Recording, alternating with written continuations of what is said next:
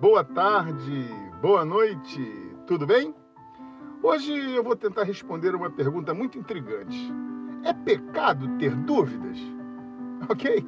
Vamos falar um pouquinho sobre isso hoje. Eu sou o pastor Carlos Farage, da Igreja Cristã Nova Vida do Fanchen, Queimados, Rio de Janeiro, e este é o programa Simplesmente uma Palavra.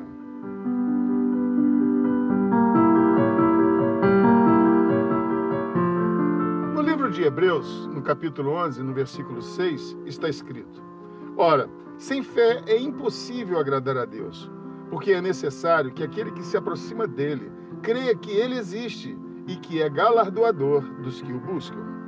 É muito comum vermos pessoas indecisas se devem ou não fazer isso ou aquilo, se são ou não capazes de assumir novos desafios, se essa é ou não a pessoa certa para casar-se, e por aí vai. Creio que esses tipos de dúvidas não se encaixam na categoria de pecado e sim demonstram uma insegurança, uma falta de convicção do que verdadeiramente querem. Agora, quando nossas dúvidas passam pelo questionamento se Deus está ou não ouvindo as nossas orações, se Deus existe verdadeiramente ou não, então sim, estamos tendo dúvidas que comprometem a nossa fé. Então isso é um pecado. Pois, como lemos inicialmente, para agradarmos a Deus, precisamos crer que Ele existe, precisamos ter fé.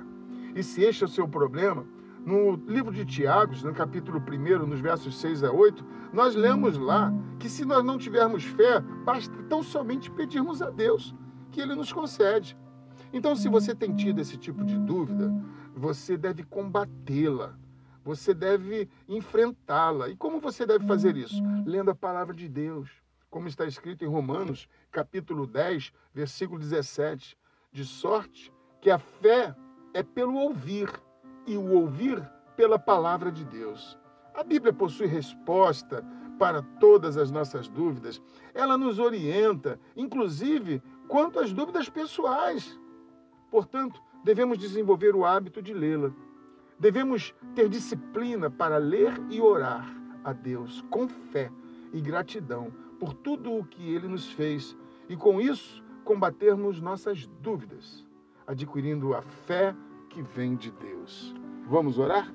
Nosso Deus e Pai, Senhor Todo-Poderoso, é em nome de Jesus Cristo que eu entro em tua presença, Senhor, nesta hora, para lhe pedir que o Senhor derrame sobre cada ouvinte, ó Deus, desta mensagem, sobre cada vida que está orando nesse momento comigo, eu quero lhe pedir que o Senhor derrame o dom de fé sobre a minha vida, sobre a vida deste meu irmão, desta minha irmã, ó Deus, para que nunca, Senhor Deus, nós venhamos duvidar da Sua presença em nossas vidas. Tira também, Senhor, toda insegurança, toda incerteza, Senhor Deus. Coloca, ó Deus, autoridade, ousadia no pensar, no agir.